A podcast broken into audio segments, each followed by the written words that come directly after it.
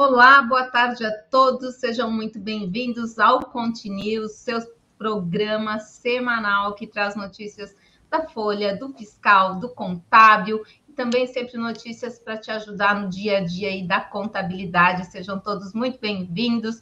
E aí, já curtiu aqui o nosso canal? Já compartilhou esse link aí com os amigos? Compartilha com quem você gosta, porque informação e notícia contábil com uma fonte segura e responsável é aqui com a gente, viu? Aproveita agora, vou botar quem já está aqui com a gente na tela. Olha aí, ó, nossa querida Patrícia Alves, estava com saudade dela. Tudo bem, Pati? Conta pra gente o que você vai trazer hoje. Boa tarde, Magda. Boa tarde, todo mundo. Saudade de estar aqui, mas eu só trago notícia boa, né, baby? Vamos falar de SF, que esse é o nosso mês de arrasar na SF, dia 30 de setembro, a nossa data limite. A gente vai conversar um pouco sobre isso. Isso teve prorrogação, Paty? Teve, por conta da pandemia, teve a prorrogação, a data normalmente é em julho, né? E aí a gente teve a prorrogação aí para setembro.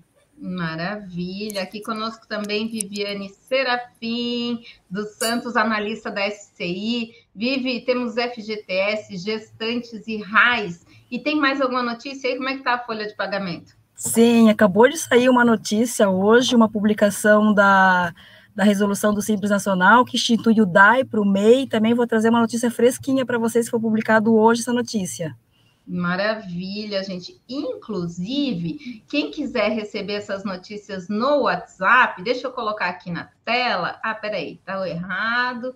Tá aqui, Continuous. Aqui, ó. A gente envia notícias via WhatsApp. Sempre que tem uma notícia bombástica, assim, né? Aí, Geni, sua equipe lá escreve notícias da Folha. A gente tem notícias do fiscal da Carla notícias do contábil também. Segue a gente no Telegram, tem um telefone que está rodando aí na tela também aí na barrinha. Você pode mandar inscrição para a gente nesse WhatsApp, a gente te inscreve, você começa a receber alertas dos nossos programas ao vivo, alertas de programas especiais e principalmente de notícias importantes. Então, faça esse, esse trabalho aí e entre com a gente. Lembro também que a gente tem o nosso canal no Instagram, arroba na TV para vocês entrarem e se manterem informados. Olha quem está conosco aqui hoje também. Vamos falar com a advogada Ludmila Eloise. É, ela é advogada do escritório Morad Advocacia Empresarial. Tudo bem, Ludmila? Olá, boa tarde a todos. É um prazer conversar com vocês e com todos os internautas. Ludmila, conta para gente o que, que você vai falar hoje. Hoje eu vou falar das modificações a respeito da EIRELI, né, que é com a nova modificação aí pela legislação que foi publicada semana passada sobre a extinção da EIRELI e transformação em sociedades é, limitadas unipessoais. Maravilha! Então, estamos aqui num grupo só de mulheres para falar de contabilidade. Quero dar boa tarde aqui para o nosso público também que está nos acompanhando. Olha só, Paulo Guimarães, lá de Recife. Conta aí para a gente de onde vocês são. Ó, a Sônia está sempre conosco também aqui. Boa tarde, Sônia. Manuel, tudo bem, Manuel? Boa tarde. Elsa, boa tarde para ti também. Madalena. Muito bom, muito bom programa para a gente hoje. Roseli, minha amiga querida, está sempre por aí também. Olha, Osório, saudade de você. Boa tarde, Osório, seja bem-vindo. Viviane, boa tarde. Quem tiver mais aí conosco, manda um boa tarde, conta para a gente de onde vocês são, viu? Hoje a gente também vai falar sobre ICMS. Se a Jo Nascimento conseguir entrar, ela falou para a gente que está com um probleminha aí de saúde na família, então a gente, a princípio, deseja melhoras, né? E se não puder, tudo bem, tá, Vivi? E também vamos falar do terceiro encontro regional do SESCOM São Paulo. Daqui a pouco vem aí conosco o presidente do SESCOM São Paulo, Reinaldo Lima Júnior, para falar sobre esse encontro que acontece dias 14, 15, 16 e 17 de setembro. Dá um print na tela aí, cola a gente aí no seu Instagram e Manda ver a frase aí, eu estou me atualizando aqui no Conte News. Hashtag só vem, arroba TV. Vamos juntos. Vivi, vamos começar a falar da Folha, então? Vamos sim, Magda, vamos falar. Vou falar um pouquinho sobre as nossas MPs, as 1045, 1046, sobre a gestante. Surgiu muitas dúvidas é, sobre o que fazer com essas gestantes, né? Então, eu só queria recapitulando ali sobre a, a, questão das MPs, né? Que toda MP tem validade de 60 dias, podendo ser prorrogada por mais 60 dias. Então, as MPs 1045 e 1046, elas valem até o dia 9 de 9 de 2021 em função de alguns recessos parlamentares aí que teve aí no meio, né, no meio do ano. Mas, como o texto das MPs previa o prazo de utilização dessas medidas por 120 dias, do dia 28 de abril até o dia 25 de agosto, esse prazo já terminou. Então, sobre a MP 1045, Acordos do Bem, que trata da possibilidade da realização de acordos de redução e suspensão do contrato de trabalho, podendo ter o prazo máximo, teve o prazo máximo até o dia 25 de agosto é, já, já tem um projeto de lei de conversão desta MP tramitando aí no Senado, mas ela não prevê prorrogação do bem. Então a gente já sabe que é, essa nova conversa essa nova, não prevê nenhuma projeção de é, prorrogação do bem em 2021, além dos 120 dias já utilizados, que terminou lá no dia 25 de agosto. Apenas na, na, nessa, nesse projeto de lei, apenas tem a possibilidade do governo criar um novo bem quando necessário. Então, deu a brecha ali para criar quando necessário, mas não tem nada previsto para ser criado, para ser prorrogado. Então, se Aliás, perguntarem... Vivi, essa é a pergunta que mais está rolando aí nos grupos, todos de DP. Vai haver uma prorrogação? Vai haver um novo, né, uma extensão dessa lei? Então já está respondido aí, nada certo, tudo duvidoso, Vive. É, se for perguntar para mim hoje, eu ia dizer que não, não tem nada previsto para prorrogação. Pode vir a ter, pode, mas não tem nada previsto, nada tramitando aí na, nos bastidores do Senado ali com relação à nova prorrogação do bem. Então, não há recursos, é, por que, que não tem, né? Porque não há recurso no orçamento disponível para isso. Mesmo que o texto dessa nova, dessa conversão da MP para lei seja votado ou não, tem, eles têm até o dia 9 de, de setembro agora para votar, mesmo sendo votado ou não, não vai mudar em nada para o bem, porque a gente já sabe que nesse texto que tem lá originalmente, não tem nada de previsão. Então, hoje não tem, mas há possibilidade de criar novos em, um outro, em outro momento, né? A MP 1046, que é a medida de enfrentamento da emergência de saúde pública, lá que veio, que trouxe é, férias para poder antecipação de férias, pagamento de um terço até dezembro, né? É, tam, é, essa dali já sabe-se que não tem nada tramitando no Senado. Então, não há nenhum projeto de lei dessa conversão, dessa MP tramitando aí. Então, muito que provavelmente que realmente ela vai caducar ali no dia 9 de setembro.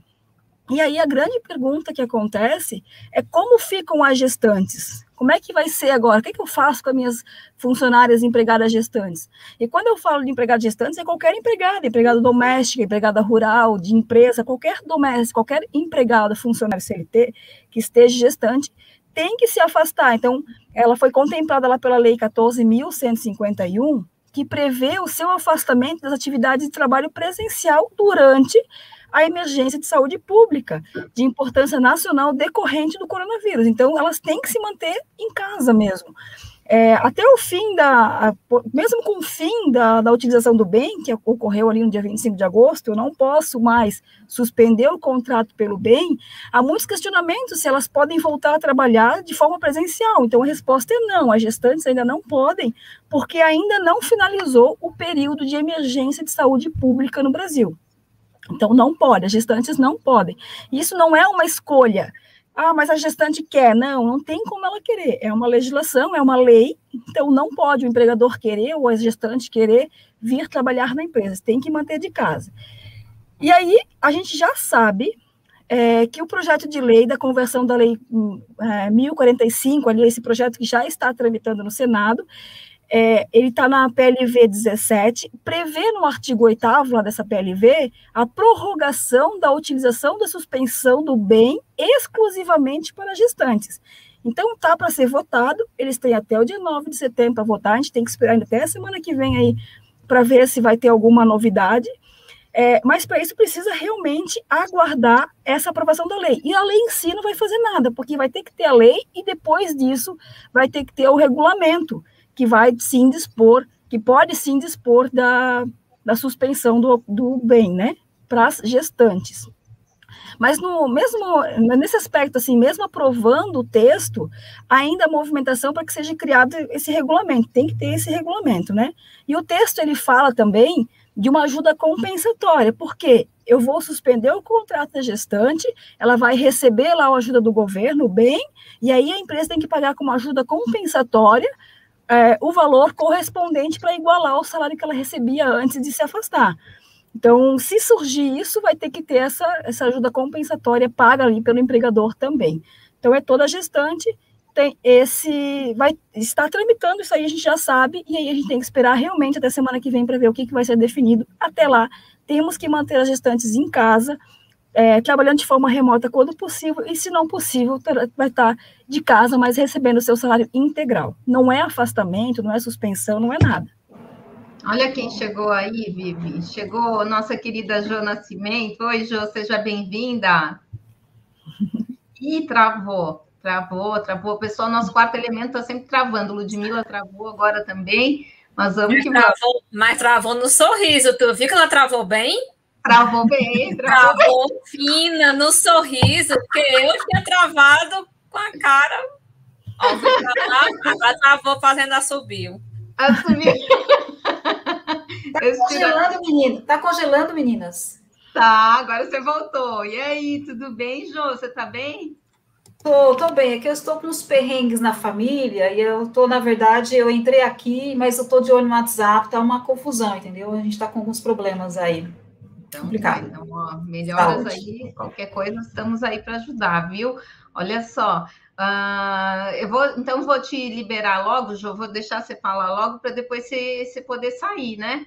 Depois volta a Vivi aqui, que eu sei que a Vivi tem mais informações para passar, tá? É, então, conosco Jô Nascimento, do Siga o Fisco, seja bem-vinda, Jô. Então, vamos falar como a, essa legislação do ICMS, com essas, como é que está essa legislação do ICMS com essas recentes decisões do STF? Ajuda a gente, Jô. Tá bom, meninas, aqui, obrigada, tá, pela recepção, desculpa aí tal tá, imprevisto, e boa tarde a todos aí, espero que todos estejam bem, tá, desculpa aí o atraso. Então, assim, é, o que, que acontece? Nós temos, nós estamos vivendo a era das decisões do STF. E as decisões do STF ela está impactando tanto na esfera é, é, federal, estadual, como também municipal.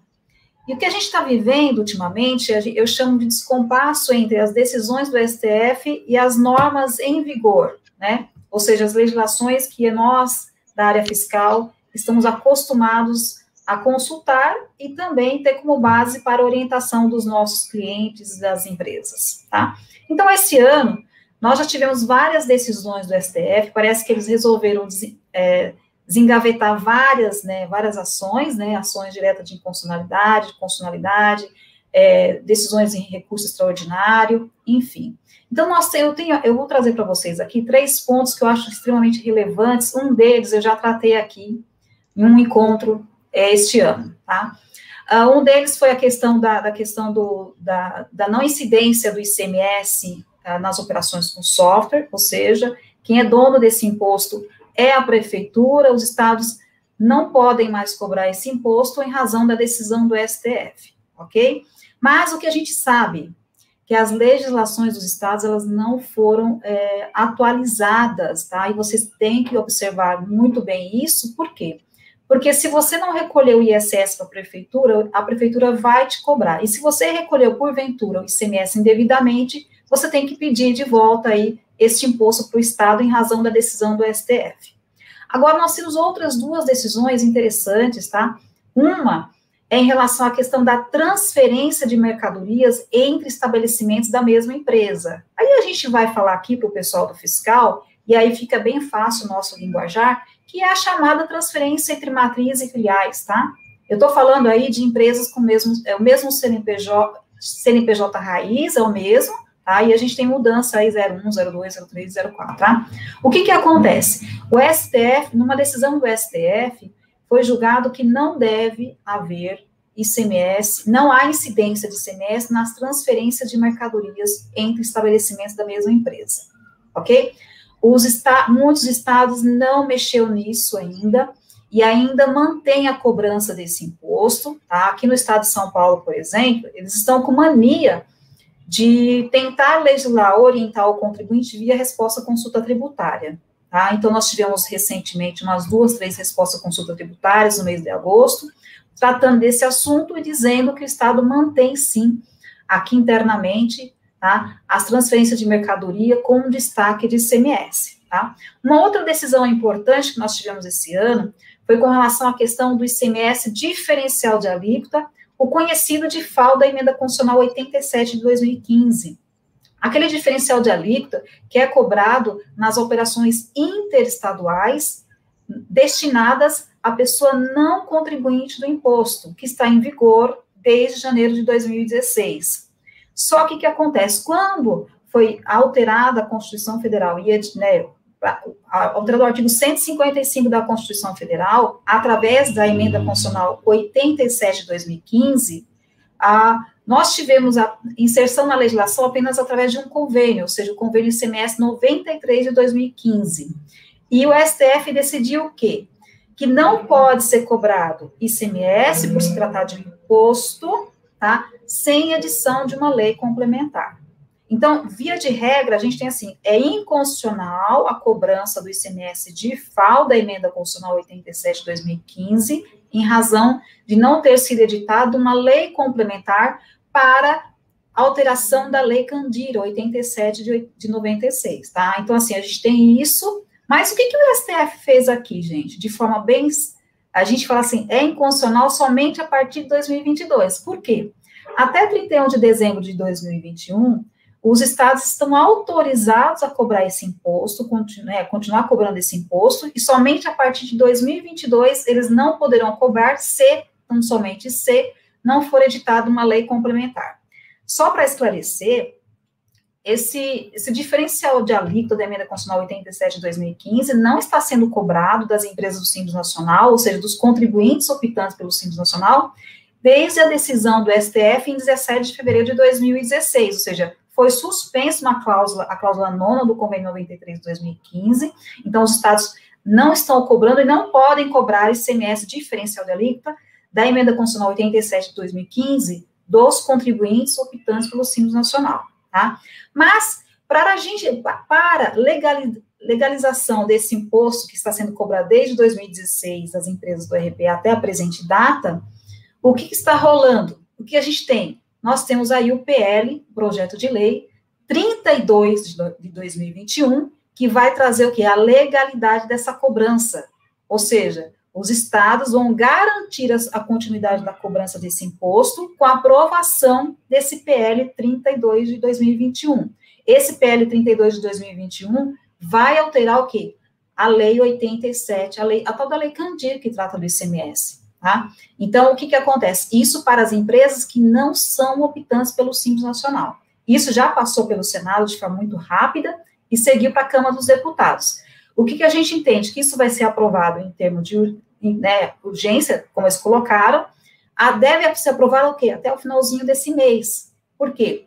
A data é 1 de outubro de 2021 para que os estados continuem cobrando esse imposto a partir de 2022. Por quê? Porque nós temos em relação ao imposto ICMS, nós temos dois princípios. O princípio da anualidade, ou seja, o imposto só pode ser cobrado se criado no ano anterior, ou seja, tem que ser criado em 2021, e temos que também respeitar o princípio da noventena, ou seja, dos 90 dias da edição da lei, tá? Então, assim, fiquem de olho. Ah, Jô, e as empresas do Simples Nacional? As empresas do Simples Nacional não estão pagando esse imposto desde o dia 17 de, de fevereiro de 2016, e não deve prosperar o PL 33 de 2021, que tenta alterar a lei complementar 123 de 2006, ou seja, a lei do Simples Nacional, que aí sim poderia ser autorizada uma cobrança, mas como ele é totalmente desconexo com a lei complementar, esse, é, esse DIFAL da emenda constitucional 87 de 2015, acredito que não vai prosperar e eles até pararam com esse projeto, ele não, não seguiu, está parado o, projeto, o PL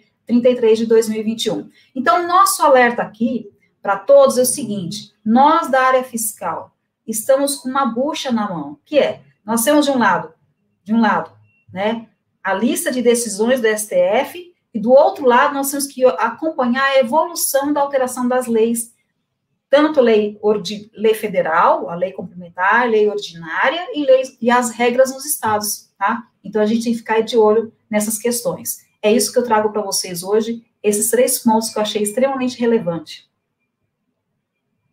Desculpa, gente. Resumindo, ninguém larga o osso, né? E a gente continua pagando. É, é isso, João? É, então, assim, o, o, o default da emenda constitucional 87 de 2015, ele é inconstitucional, só que somente a partir de 2022. Foi a coisa mais é, esdrúxula que todos viram, né? O formatão, assim, é, é, igual quando a pessoa comete um crime. As provas, elas não foram obtidas de forma lícita. Então, ele é, um, é não pode ser condenado porque não foi obtido de forma lícita. No caso aí, o STF está dando a oportunidade para que essa co cobrança prossiga no ano de 2022, se acontecer a edição de uma lei complementar esse ano. É isso. Nossa. Jô, tem pergunta aqui. Antes de fazer a pergunta do Fred para ti, eu quero dizer para a nossa audiência: já curtiu, já compartilhou? Vamos aumentar essa audiência aí, gente. Pega esse link e coloca nos seus grupos e vamos compartilhar o conhecimento, tá? Deixa eu colocar aqui, ver se a doutora Ludmila conseguiu voltar. Ainda não, tá? Enquanto ela não volta, vamos fazer pergunta aqui, ó, o Fred.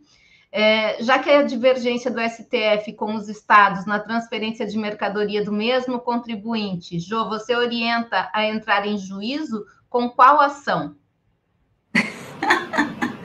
Olha, você tem que dar. É, o que, que, acontece? As pessoas que não querem destacar esse imposto na esse imposto no documento fiscal, eles estão entrando com a medida, né? Uma ação cautelar para imediatamente não destacar. Mas aqui no estado de São Paulo, eu posso dizer para vocês que nós tivemos uma, uma surpresa e, e assim, uh, essa questão da transferência de ICMS na, aliás, destaque do ICMS nas transferências de mercadorias, é, eu sou do, do grupo contrário a essa decisão do STF. Tá? Contrário. Por quê? Porque o que, que acontece? Quando eu compro mercadoria para revenda, eu recebo isso com crédito. Tá? E aí eu transfiro para minha outra unidade sem crédito. Quer dizer, eu fico com a crédito na minha empresa, enquanto a outra fica, vai ter que fazer o pagamento sem nenhum crédito na operação anterior. Então, eu não sou eu não sou favorável. Essa decisão do STF foi uma decisão mais esquisita que eu já vi. Quem entrou com essa, essa, essa ação e conseguiu, ela acabou prejudicando várias empresas que são contrárias a essa decisão do STF. Aqui em São Paulo, até os vários contribuintes são contrários essa decisão do STF. Então, quem quer já de imediato fazer valer a decisão do STF tem que entrar com uma, uma medida judicial, ou seja, uma ação, né, uma medida cautelar, garantindo imediatamente a aplicação dessa decisão ok? Sabendo, aqui em São Paulo, nós temos uma turma grande, e não só a Jo, como vários outros, né, pessoal que trabalha na área, que viu a decisão muito complicada no formato que nós temos do ICMS, que é o princípio da não acumulatividade, ou seja, quando você, aqui em São Paulo, por exemplo, eu tenho uma matriz e várias filiais, eu compro pela matriz e transfiro para as filiais. Se eu fizer isso, não vou, não vou destacar ICMS, um exemplo, e aí eu fico acumulando crédito aqui, enquanto a outra não tem, um exemplo. Tá? Então, assim, ficou torto o negócio. Para mim, não cabe no formato da, da operação do ICMS. E tu, Patrícia, como é que tá aí no Ceará? Conta pra gente se isso te atinge aí. Ah, a confusão é geral, Magda. A vontade de sair correndo é grande aqui, viu? A Jo, eu e a Jo que estamos na área fiscal, assim, essa linha de frente, a gente tem sofrido uns absurdos. E em sala de aula as pessoas perguntam, aí, professor, mas o STF decidiu uma coisa, e na prática, assim, na prática, você tem que perguntar para o seu estado, dar uma fuçadinha lá se a lei mudou.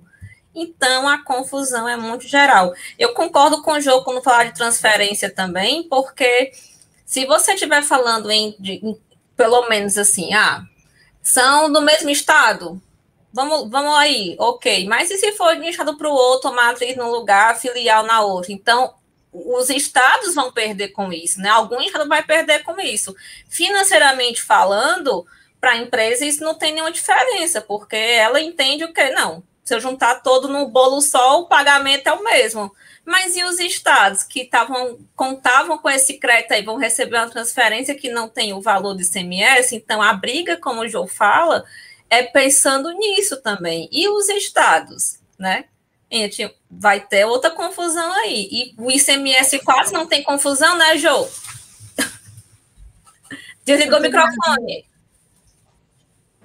O ICMS, a gente não precisa de mais nenhum, nada. Nada. nada. Ele, já, ele, já é, ele por si só já é confuso os nossos coleguinhas, os presidentes das entidades, já estão aí debatendo, e a gente estava acompanhando desde então as tal das reformas tributárias, que na verdade está um bololô, né? Só. Semana passada nós assim, falamos disso, inclusive. É, então, mas assim, o que, que acontece, gente? Mas nós não avançamos nesse tema. Então, assim, olha, várias decisões do STF que nós tivemos recentemente, porque assim, esse ano, decisões do STF da área tributária tá cheio. Só que assim, quando a gente pensa que o martelo foi batido e a gente vai para a galera para resolver tudo, aí é onde que começa a confusão novamente. A gente está vendo aí a questão do PIS da COFINS, né? Que a confusão está generalizada, a confusão está grande. Por quê? Porque as pessoas não querem abrir mão e assim, decide, mas assim, quem está fazendo, quem, decide, ele não tem todo o desenho da, de como é o formato da operação em si. Com relação ao ICMS na transferência, eu sou extremamente é, contra essa decisão que nós tínhamos do STF. Por, por, exemplo, essa decisão dele foi em relação às transferências interestaduais, tá? O que, que acontece? Aí fecha o mercado, ou seja, eu, acabou a história. Então, quem está no seu estado compra a sua mercadoria, quem está no outro estado compra a sua mercadoria. Nada transferir um para o outro, porque o que, que acontece? Tem um problema, porque o ICMS ele não compõe o preço da mercadoria, na composição em si, compõe, né? Tributo direto. É, então, mas assim, a, a, o formato do, da apuração do ICMS não cabe esse tipo de situação, desse, dessa interrupção que nós temos na apuração, entendeu? Não cabe. Então, assim, aqui em São Paulo, os nossos coleguinhas falaram assim, eu vou fazer de conta que eu não estou vendo esse negócio, mas assim, é uma decisão, uma ADC, ADC 49, que disse, é inconstitucional, e não é de agora, é inconstitucional a transferência, incidência de ICMS nas operações de transferência entre estabelecimentos né? Porque você não está transferindo a propriedade, ele está falando, está no mesmo CNPJ raiz, está indo só para uma outra unidade. Mas como a apuração do ICMS acontece por estabelecimento, aí é onde eu discordo da decisão. Exatamente. Se a, se a apuração acontecesse semelhante ao PIS, é, o PIS e a COFINS, por exemplo, né? Não é nem do IPI, porque o IPI também é separado, da PIS da COFINS, aí sim nós teríamos essa decisão, faria, faria todo sentido, entendeu? Exatamente, tem que mudar a lógica do cálculo toda, né? Magda do céu, e tem gente que reclama do E-Social, já viu isso? e é porque, e é porque o João já deve ter falado aqui, ou alguém ou já passou por aqui por esses tempos, e falou da decisão do ISS, né? Do, porque essa também está do mesmo jeitinho do ICMS. O STF decidiu e cada município está se fazendo de o, é, o CEPOM, ah, sim, o CEPOM é um caso, por exemplo, aqui é, é um caso. Aqui em São Paulo, as nossas entidades são extremamente atuantes, como as, as, as entidades da área contábil, eu acho que no Brasil deve ser as mais atuantes. Desculpa os demais aí, tá? Mas eu estou defendendo nossa classe aqui. É, são extremamente atuantes. Então, numa reunião com o prefeito, foi levado à mesa essa questão do cadastro do CEPOM, tá? Que o STF decidiu que é inconstitucional, a sua cobrança, a cobrança do cadastro, e aí tá aqui nada mudou. Continua tendo que fazer o cadastro, entendeu? Nada aqui mudou. também em Fortaleza nada mudou. Parece que não aconteceu nada. Então lá só quem quiser, como você falou, reclama, vai brigar, bota na justiça, faz o que for. Mas em termos para todo mundo, na aplicação na legislação municipal, não houve nenhuma alteração e eu não vejo por aqui nenhum movimento, assim, nenhuma vontade política de fazer isso acontecer. Então, quem, te, quem precisar tem que ir para tem que ir para briga. É, então, assim, o que, a, João, o que, que você faz? Não dá para você brigar via administrativamente, né? Administrativo, ou seja, ir lá no posto fiscal, ir lá na prefeitura, como eles estão, né? Você tem que investir, né? Judicialmente para garantir a decisão do STF. É isso que está acontecendo. Infelizmente, de norte a sul, a gente está vendo isso aí. Que triste isso, triste demais, né, gente? Poxa, a gente tem, consegue pequenas vitórias, elas são, são boicotadas, né? Mas é isso. Jô, você precisa ir, você fica aqui mais um pouquinho. Tá sem áudio, Jô. Eu estou de olho aqui no WhatsApp. Surgiu alguma coisa diferente, aí eu me despeço tá de bom. vocês. Tá? Então vamos que Obrigada. vamos, que você compartilha aqui do conhecimento. Ludmila caiu, não conseguiu voltar. Então, daqui a pouquinho a gente tenta abordar o assunto aqui que a Lud ia trazer, junto com a Jo, já que ela está aí para nos ajudar. Uh, Vivi, vamos seguir então aqui. Tem essa questão do, do DAI para o MEI, né? Conta para a gente qual é a novidade. Sim, foi publicado, então, hoje, no dia 1 do 9, a resolução do Comitê Gestor do Simples Nacional, é, do dia 17 de agosto, é a, é, a, é a, resolução 160, que altera a resolução 1 e 140, entre outras, e dispõe sobre o regime especial de arrecadação de tributos e contribuições devidas para as micro e pequena, microempresas e pequeno porte do Simples Nacional. As MEI é, o artigo 105A, o MEI deverá cumprir a obrigação de que tratam os artigos, o parágrafo 1 do artigo 105, bem como os relativos ao FGTS, por meio do E-Social, o qual deverá gerar o documento de arrecadação do social, o DAI, essa resolução ela, é, ela era necessária para permitir que o portal do social simplificado, né, o social simplificado, possa fazer a emissão da DAI, como já faz para as domésticas, ou seja, a partir da competência de outubro de 2021, onde entra a obrigatoriedade do DCTF Web, o MEI passa a emitir a guia única chamada DAI, que é o documento de arrecadação do e-social. É, consolidando os valores de INSS e FGTS sobre a folha de pagamento dos empregados. Então, os valores de RRF ficarão, uh, ficarão para serem unificados um pouco mais para frente. Então, saiu ali a, é, deixa eu pegar aqui, a resolução do Comitê Gestor Simples Nacional, Simples Nacional 160. Ok, Vivi. Vivi, separou porque acabou, né, Vivi? Aham, uhum, tem, eu tenho ainda assunto sobre a RAIS, sobre a FGTS, mas se tu quiser tocar mais um pouco aí. Tá, deixa eu fazer pergunta para a Jo, então, aqui do público. Ó.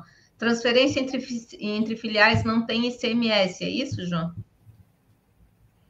Essa foi a decisão do STF. Transferência entre filiais não há ICMS, mas fique atento à legislação do seu estado, tá? Porque os estados eles não estão é, atendendo via de, é, via de regra as decisões do STF, não atualizou as normas, né? Então aqui no São, aqui no estado de São Paulo é um dos, é um dos estados, são, né, daqueles estados que não aderiu, que não atendeu, é um deles.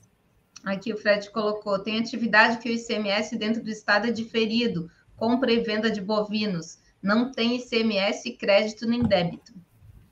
É, mas aí, aí é outra história, né? O ICMS de, é, é assim, o ICMS diferido é uma modalidade de substituição tributária, onde a transferência de uh, de fato gerador, ou seja, do momento do fato gerador e transferência de responsabilidade pelo recolhimento do imposto, tá? Então, se a gente está falando de, a gente está falando de transferência de mercadorias entre estabelecimentos do, é o mesmo CNP, CNPJ raiz, tá? Então, assim, é isso que a gente está falando. Diferimento é outra coisa, tem que dar uma olhadinha aí as regrinhas, né, no seu estado, direitinho, em relação à operação, mas o, ICM, o ICMS, o, o ICMS diferido a incidência do imposto, tá? No caso aí da transferência, o STF disse que não há incidência do imposto na transferência. No ICMS diferido, há incidência do imposto, só que esse imposto, o que, que ele faz? O Estado, a legislação, transfere o momento do fato gerador e também transfere a responsabilidade pelo pagamento do imposto. Tá? É diferente.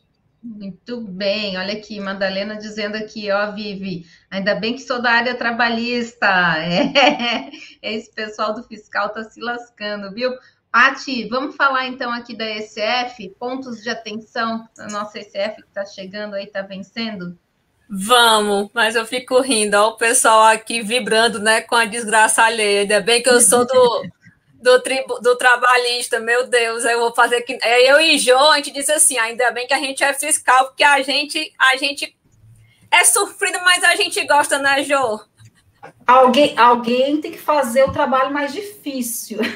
Ah, ah, mas eu vou falar que Folha também tem dado o que falar aí. aí. Pois Folha é. Não tá muito para trás, não. É cada, é cada um com seus problemas, né, É isso aí. Inclusive, o nosso próximo problema, né? Está chegando aí a data limite, a entrega da o nosso chamado SPED ECF, que é a estruturação contábil fiscal. Né, uma declaração que é uma estruturação, na verdade, que a gente tem entregado desde 2014, né, desde o ano 2015, no calendário de 2014, desde a lei 12973, quando teve aquela, enfim, o grande reencontro né, da legislação tributária com a societária, quando ele começou a entender o que, que tinha acontecido com aquelas tais convergências da norma internacional. Então, desde então, a gente tem entregue a SF, que substituiu ali, a grosso modo, a nossa finada, que Deus a tem em bom lugar, da IPJ, né? Então, tá lá guardadinha só no nosso coração de lembrança, que a gente sofreu um tantão, mas também sofre um tanto por aqui. A SF, tradicionalmente, tem entregas dela no, em julho, né? Então, é sempre no último dia útil do mês de julho. E aí, em decorrência da, da pandemia que ainda estamos vivendo, né, da Covid-19, houve uma prorrogação desta, desta criatura aqui, e aí a gente está com entrega até o final deste mês, o último dia útil do mês de setembro, é a sua data limite de entrega da, da ECF. Então, caso você queira ver a legislação, né, houve uma mudança da legislação, a legislação anterior, que era a IN 1422, ela foi revogada, não houve tantas mudanças assim, não, foi só uma forma de dar um, atualizar a norma pelo, pelos anos, está na IN agora 2004, e a que alterou esse prazo de prorrogação, né, que dessa prorrogação do prazo foi a IN 2039, caso alguém aqui tenha alguma dúvida, dá uma consultada nela. Mas a grande, a grande questão aqui é saber, tem muita gente que ainda não sabe quem que está obrigado ou quem está desobrigado a entregar. Então, na verdade, quem está obrigado a SF são todas as empresas, tá, gente? Então, todas as PJs, lucro real, lucro presumido, lucro arbitrado, inclusive as imunes e isentas, elas estão obrigadas à entrega da, da ICF, tá? Então, o baile todo vai entregar. Só quem não vai entregar aqui, ó, é, a, é o pessoal do Simples Nacional, porque já entrega em, né, em, é, por analogia, é a DEFIS, né? Então, quem faz essa visão de entrega de declaração de PJ é a DEFIS, o Simples Nacional, para as demais entidades é a ECF, os órgãos públicos, né? Então, também não vão fazer entrega. E aí, um detalhe que eu gosto de comentar é com relação às inativas, tá, gente? É, muito cuidado com os conceitos de inatividade só se considera inativa, sabe aquela empresa que parece que está assim, vivendo só por ajuda dos aparelhos, sabe? Ela não tem, ela não tem reação de nada, ela está ali só mesmo existindo, mas ela não tem movimentação fiscal, financeira, patrimonial, societária. Isso tudo caracteriza ela como inativa. Não confundir com as empresas que estão sem movimento. Ela não teve faturamento durante um ano, beleza. Mas ela teve alguma movimentação de compras? Teve movimentação bancária? Teve alguma movimentação societária? Vendeu um, um bem, sai um sócio, entrou outro, então isso já descaracteriza a inatividade dela, tá? Então, a inativa é quando ela não tem nenhum tipo de movimentação mesmo na empresa. Se a empresa está nesta condição de inativa, então ela fica dispensada da entrega da ECF, tá?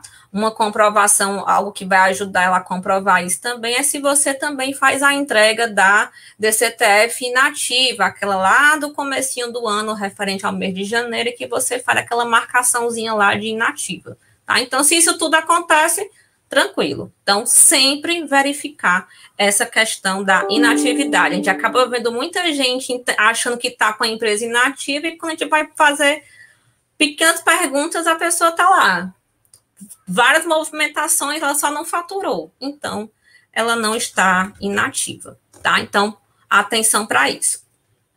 Uma outra coisa com relação à SF, eu gosto de trazer aqui para alguns que de repente nunca entregaram a SF, é mostrar aqui como é que acontece esse fluxo das informações da SF.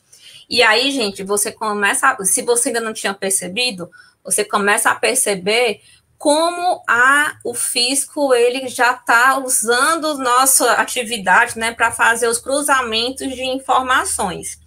Então, o que, que eu quero dizer com isso? Ora, eu estou aqui na SCF desse ano que a gente vai entregar, que são as informações a respeito do quê? O objetivo final da SCF é demonstrar o cálculo do imposto de renda e da CSL, tá?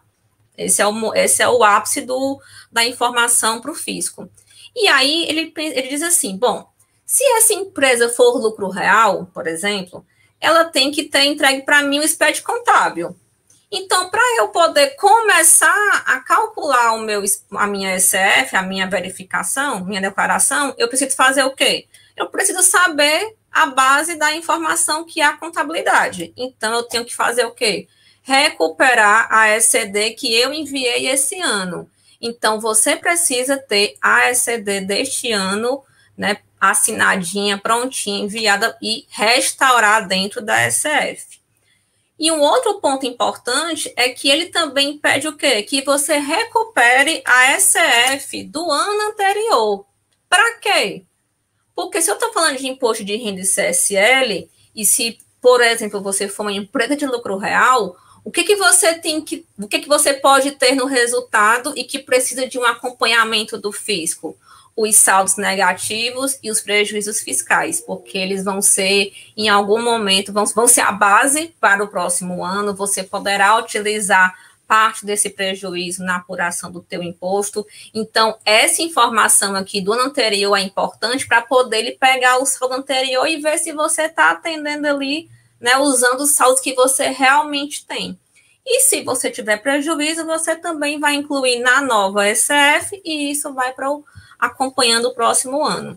Isso aqui no frigir dos ovos nada mais é do que o Lalu e o Lax, né? Que antigamente, né? Não sei se tem muita gente aqui muito jovem, é porque eu já tenho só essa carinha fofa, mas não sou tão jovem assim. Tinha o Lalu que era manual, né? Ou Excel, a gente fazia ali escritinho e guardava na gaveta, esperando que um dia o fiscal viesse nos procurar, pedir uma fiscalização, e isso acabava que quase nunca acontecia, pelo menos para as pequenas, médias empresas, isso não acontecia.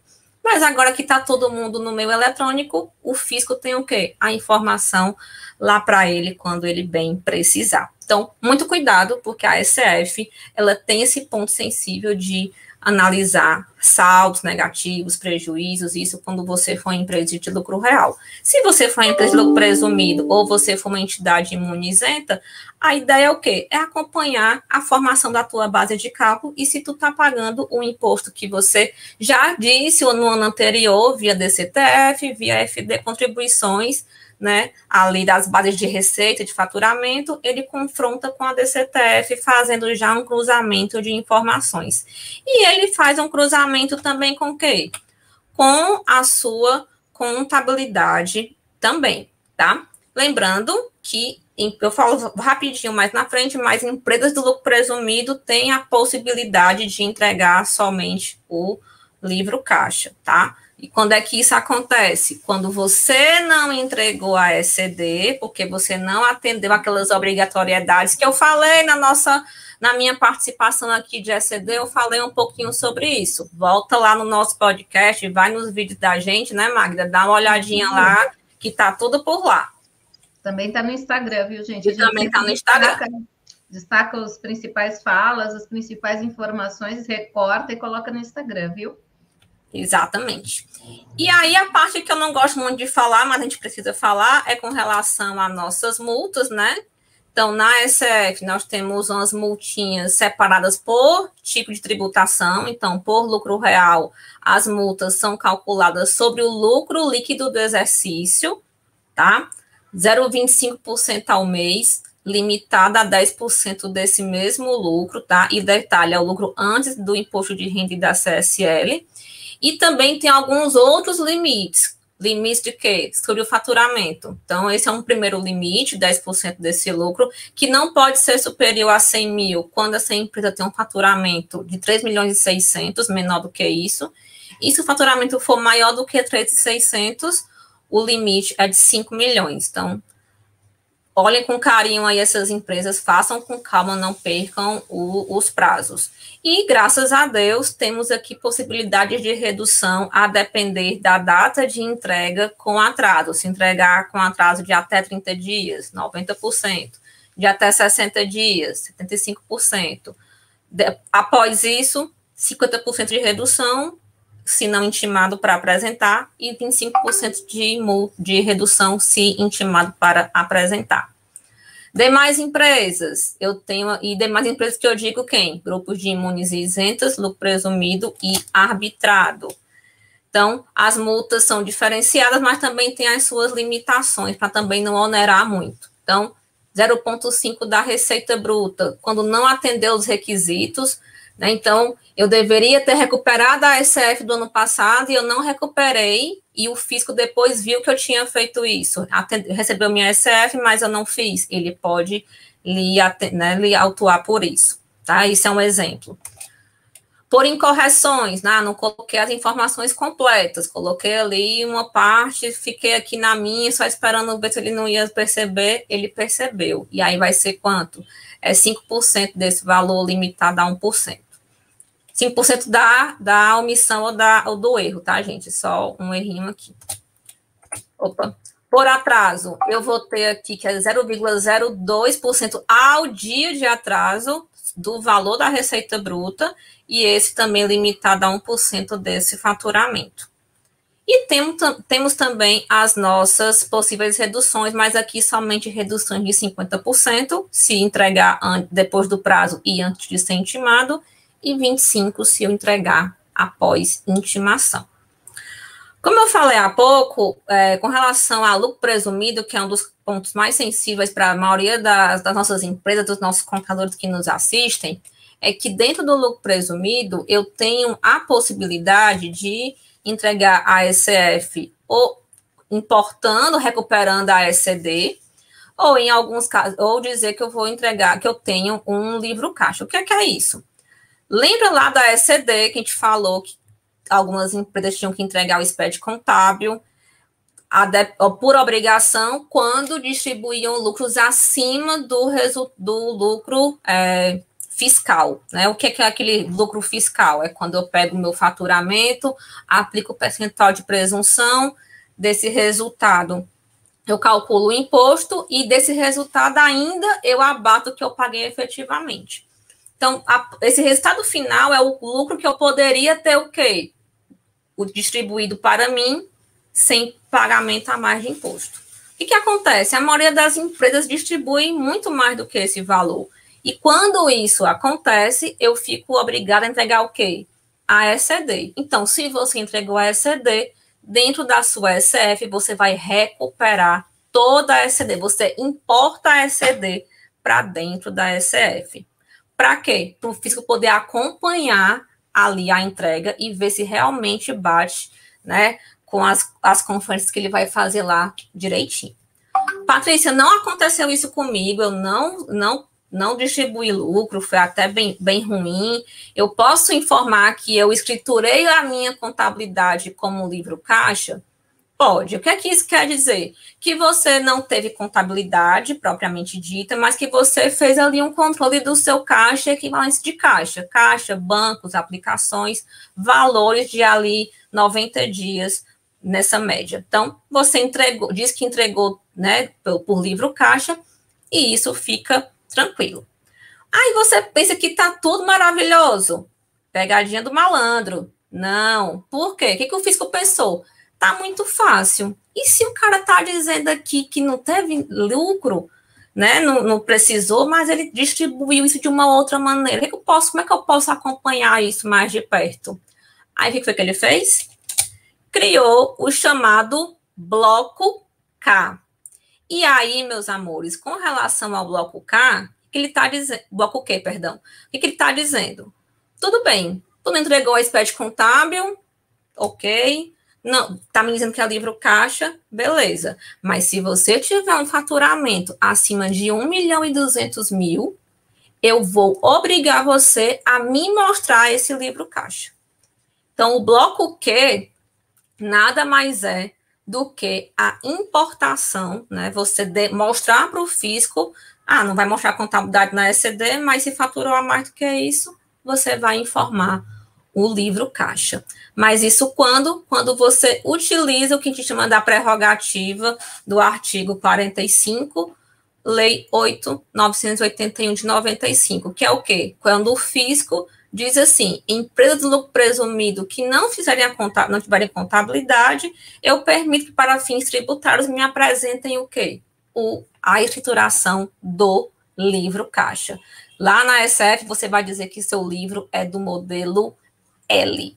Então, esse é um, é um ponto que muita gente está pensando assim: ah, não vou deixar para fazer essa SF lá para o final, porque agora mesmo eu não vou ter muito problema, é só apresentar os impostos mesmo, o cálculo do tributo, e aí se depara com esse faturamento alto de 1.200 e tendo que apresentar o livro caixa, chegou na hora, não está pronto, e detalhe, a SF não passa se você enviar o livro caixa, tá?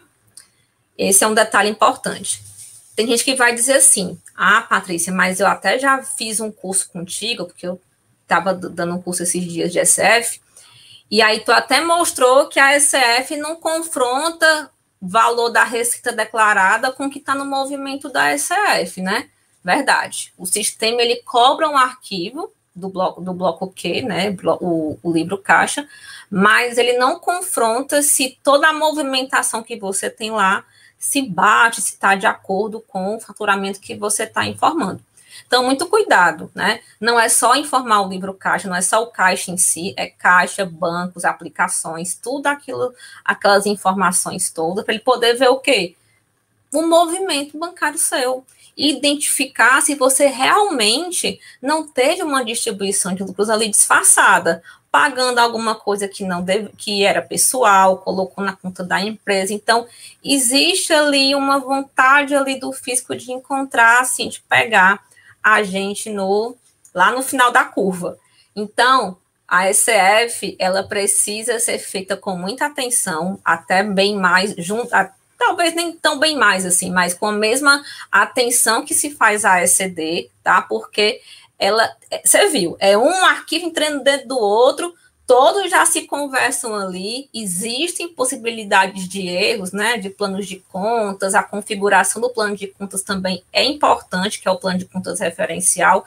Então, os meus pontos de atenção é, parem um pouco, respira, olha o que você tem para fazer, mapeia todos os seus clientes, vê se você tem tudo, começa a fazer já as checagens, vai tá importando os arquivos, já vai confrontando, para não deixar para a última hora. Principalmente porque na última hora o bicho pega, o sistema trava, a internet não funciona, a receita tá daquele jeito, aí não tem mais prorrogação, não. Não venham dizer assim, Patrícia, vai prorrogar?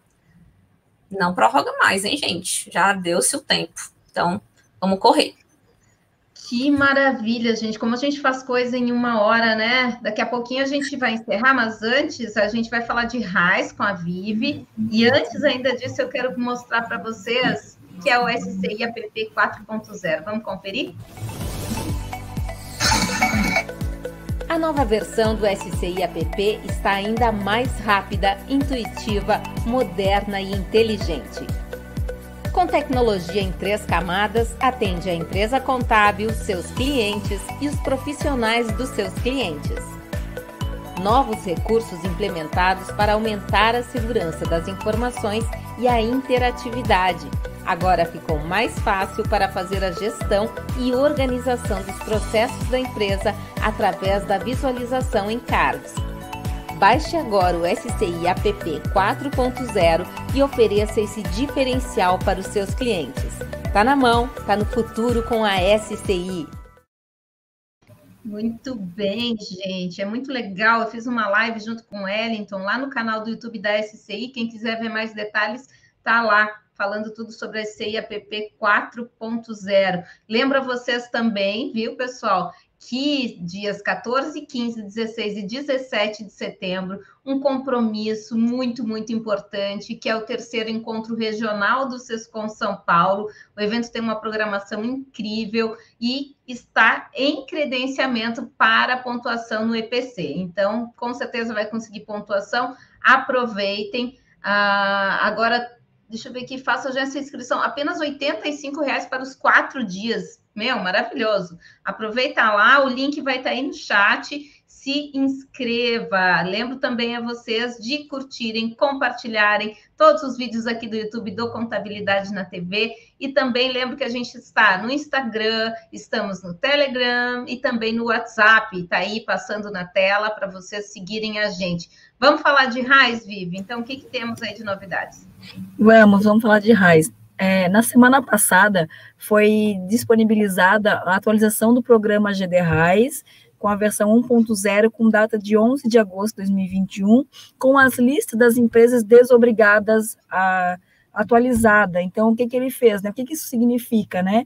É, se o empregador pertence ao grupo 3, isso acontece principalmente para as empresas que foram reenquadradas no E-Social, elas estavam como grupo 2 no E-Social, mas elas eram do grupo 3 e foram reenquadradas, né? Então, no programa da RAIS que a gente tinha antes dessa atualização, elas apareciam como bloqueadas e não conseguia fazer a entrega da RAIS. Então, quando tu atualiza, o, a gente perde a voz, Magda, mas não perde o continuous, tá? Eu tô quase sem voz aqui.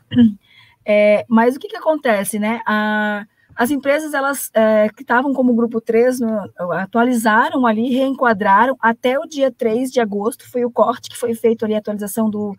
As empresas que se atualizaram o grupo certo no E-Social até o dia 3 de agosto, então já podem baixar o novo programa do RAIS lá no site da RAIS e fazer a atualização do programa para poder enviar essas RAIS, tá? Detalhe, não basta só atualizar a RAIS, é necessário desinstalar o programa já instalado, tem que fazer um backup antes para não perder o que já foi enviado, instalar um novo, um novo programa, tá? É, aproveitando falar no, sobre ali a, a RAIS e o pagamento do abono PIS, a gente também tem bastante perguntas sobre o pagamento do abono PIS, né? Então, por uma questão de orçamentária do, do governo, o ano base 2020 não foi né, nem as arrecadações anteriores não foram pagas em 2021. Então, no ano do base 2020, em 2021, a gente sabe que não vai ser pago nenhum abono de PIS. Isso vai acontecer lá em 2022, de acordo ainda com o cronograma que deve ser divulgado ainda, né? É, mas para poder ter é, pode acontecer ter empregados que não receberam abono do ano base 2019, nem 2020, não vão receber agora em 2021, eles vão receber esses dois abonos lá em 2022, né? É, sobre os processamentos de dados para poder ter esse pagamento do PIS, né? Então, assim, é, as empresas do grupo 3, essas que vão baixar ali agora o, o novo programa e vão fazer o envio da, da RAIS, ou alguma empresa que ainda precisa se atualizar, tem algum problema para declarar a RAIS, que precisa mandar novamente, se ela fizer até o dia 24 de, agosto, ah, de setembro, esse mês agora, até o dia 24 de setembro, ainda vai cair para o primeiro lote de pagamentos do abono PIS ano base 2022. Então, quem está baixando ali o programa da RAIS, quem tem RAIS para entregar, que as empresas estavam com o grupo errado, estava lá bloqueada na RAIS, mas já está enquadrada no grupo certo no E-Social, consta como grupo 3 do E-Social, que eu tenho que declarar a RAIS, faz a RAIS até o dia 24 de setembro, para que aí sim esse pagamento do abono PIS ocorra ali no primeiro lote, tá? Se fizer depois disso, vai cair para o segundo lote, então fica mais para frente. E as empresas que estão no E-Social, né, é, dos grupos 1 e 2 do E-Social, que entregaram as informações através dos eventos 1200, 2299, 2399, o certo é entregar mensalmente ali essas essas folhas de pagamento, né? A, entregar mensalmente mesmo o envio, até o dia 15 do mês seguinte. Mas se não fizeram, né, como é que fica? Então, o E-Social referente ao ano base 2020, para quem fez até 16 de julho de 2021, as folhas referente ao ano de 2020, então olha a ganja que eles deram ali, né? Até o dia 16 de julho, terão a declaração processada também no primeiro lote. Foi se foi enviado as folhas depois disso, aí vai cair para o segundo lote do PIS, né? É, para saber com exatidão quando será o pagamento do abono PIS referente ao ano base, então, referente é, ano bases 2020 ou anos anteriores, então deve aguardar ali a publicação do calendário e seria isso com relação ao abono PIS e a entrega da RAIS. Meu Deus, né, Vivi? Fica, tá quase sem voz, a Vivi fazendo um esforço gigante, merece palminhas aqui de todo mundo, Vivi, maravilhoso contar com o teu conteúdo, sempre sensacional. A gente ia falar um pouquinho mais sobre uh, o, que veio, a Ludmilla veio falar, mas, gente, vamos deixar para o próximo Continuous. Inclusive, já aviso vocês que não tem Continuous nem DPS semana que vem. A gente vai pular uma semana, aproveitar o feriadão aí, porque amanhã também é aniversário de Blumenau, aqui da onde eu transmito, da minha cidade. Está fazendo 171 anos, parabéns para Blumenau, é o Vale do Software do Brasil, maravilhosa cidade e cidade histórica, turística. Se você não conhece, ainda venha visitar. Aproveite para o ano que vem, que tem o Oktoberfest, né? Que é mais legal. Inclusive, meninas, vocês estão todas convidadas para ficar aqui em casa, né? A Vivi já mora aqui em Blumenau, mas vai ser muito, muito bom. Ai, ainda bem que tu convidou, porque evitou meu constrangimento de solicitar a sua residência. Não, pode vir, pode vir quente. Aqui, aqui a gente, ó, tem lugar no corredor, no banheiro, vamos que vamos, sabe? Quanto mais melhor. Não tem problema. Tenta um teto, tá ótimo. Gente, eu vou também aqui ó, mostrar para vocês uma coisa muito importante. Olha só, são produtos da Fenacom, são feitos por contadores para contadores. Conheça agora o Fenacom Doc. Que tal nunca mais assinar nada em papel? Isso mesmo. Chega de gastar recursos naturais, tempo com envio de contratos físicos para lá e para cá, autenticações e estresse. Com o Fenacom Doc, você simplifica o seu dia a dia e ainda ajuda o meio ambiente.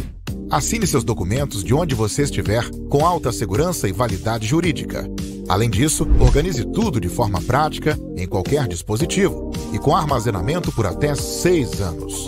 Com o Fenacom Doc, você pode assinar contratos de aluguel, contratos de prestação de serviço, petições, diplomas, prescrições médicas, atas de reuniões e muito mais. Tenha mais agilidade, economia e colabore com o planeta. Adquira agora o Fenacom Doc, um produto Fenacom, a entidade que representa as empresas contábeis e de assessoramento no país. Saiba mais em fenacomdoc.com.br. Acesse também o nosso Instagram, arroba Fenacom underline oficial. Isso já virou padrão, né? Porque a gente não pediu para mandar o novo. Acho até que pediu, mas não veio ainda. Gente, olha só, tem elogio aqui, Maria Ferrari, ó. Magda, Patrícia da Show na explicação. Aliás, todas essas meninas lindas, parabéns. Obrigada, Maria. Obrigada. Ideia, ó, só feras. Muito bem, gente. Essas mulheres são sensacionais mesmo. Inclusive, quero lembrar que pulando a próxima terça e a próxima quarta, todas as demais terças e quartas-feiras, a gente tem sempre delas para elas nas terças-feiras às 17 horas e tem continuos nas quartas-feiras às 17 horas. É, a gente já está vendo aqui com o Jô para ela falar sobre alguns assuntos para a gente no dia 15. Vamos ter a Cleide falando de atualidades do DP, o Edgar Caetano, saudades do Edgar, falando sobre comportamento. Nosso amigo Ricardo Monello falando do terceiro setor. Vamos ver se eles acabaram aquele curso que a gente quer lançar em setembro, mentoria em terceiro setor. Vai ser muito massa, tá, gente? No DPE, dia 14 do 9, dicas de tributação no Simples Nacional como fazer planejamento tributário no Simples Nacional e manter o compliance das micro e pequenas empresas, Natália Santos e Mônica Porto. Massa. E dia 23 do 9, a gente tem live gratuita da SCI. Se você aí, ó, tá com problemas para para guardar todas as datas que tem que pagar, contribuições, obrigações acessórias, Use o Tarefas Web da SCI. Vai ter uma live explicando só sobre o Tarefas Web. Acesse lá o canal da SCI, dia 23 do 9, ou acesse o site sci.com.br, vá lá em eventos e se inscreva. Gente, muito obrigada, Jo. Obrigadão, linda. Pessoal, boa noite. Prazer estar aqui com vocês, meninas. Hoje a bancada aqui só foram meninas, né? Fortes, né? As guerreiras certo? É então, a gente mais um desafio aí é, superado hoje, tá? Então, tenha uma boa noite e obrigada aqui pela a, a compartilhar de informação aí, é muito importante. Obrigada, Magda, pelo convite. Tá? Boa noite. É sempre da casa, viu, Jô? Tava morrendo de saudade de ti. Que bom que você conseguiu vir. Obrigada. Pati, obrigada, linda. Obrigada, gente. Mais uma vez estar aqui. sigam a gente aqui. Se liga no Continuous, que a gente tem sempre notícia boa, fresquinha, de qualidade. Então, cola aqui na gente. Obrigada. Eu tô sempre por aqui. Você sabe que você chamar, eu venho, né? Então, é casa. É demais, é demais. Obrigada, Paty. Vive, mesmo sem voz aí, fez um esforço, tomou uma cachaça antes para vir, né? aqui com umas pastilhas aqui, mas não resolveu muito. Mas, gente, muito obrigada a todos. Patrícia, Jo, vocês sempre maravilhosas também. Magda, muito obrigada pelo convite. Também, que nem a Patrícia, só convidar que eu estou aqui, é só chamar. Gente, muito obrigada a todos que participaram. Conhecimento vai levar a gente para muito longe. Vamos atrás de conhecimento. Muito obrigada, gente. Vou encerrar aqui lembrando a vocês que temos 19 Conescap e 27 Convecon de 14 a 18 de fevereiro de 2022. Então, dá para se programar. Já compre o seu convite. Se você é associado do SESCOM ou do SESCAP da sua região, tem 30% de desconto. Ó, deu uma falha aqui também. Oferta exclusiva aí para quem é associado do sindicato. Encerro o Continuous de hoje com esse vídeo lindo da Conescap Convecom. Um beijo a todos, uma ótima semana aí. Amanhã é feriado em Blumenau, né? Eu vou emendar aqui, vai ser lindo. Tchau, gente. Grandes desafios geram novos rumos, novas perspectivas, novas visões. O mundo não será como antes. 19ª Conescap e 27ª Convecon juntas. O maior evento nacional do setor empresarial se une ao maior evento do Conselho Regional de Contabilidade, na capital da arquitetura, da gastronomia, da cultura e dos negócios. São Paulo vai ser o palco da inovação, da conexão e de muitas oportunidades. Conescap Convecon de 14 a 16 de fevereiro de 2022, presencial com transmissão online. E Convecon 17 e 18 online. Um evento em dose dupla para você se informar, se atualizar, se reconectar.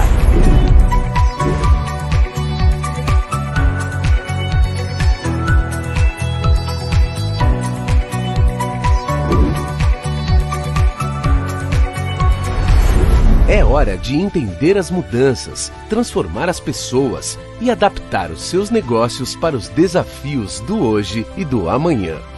Conescap e Convecon 2022. Entenda, transforme, adapte.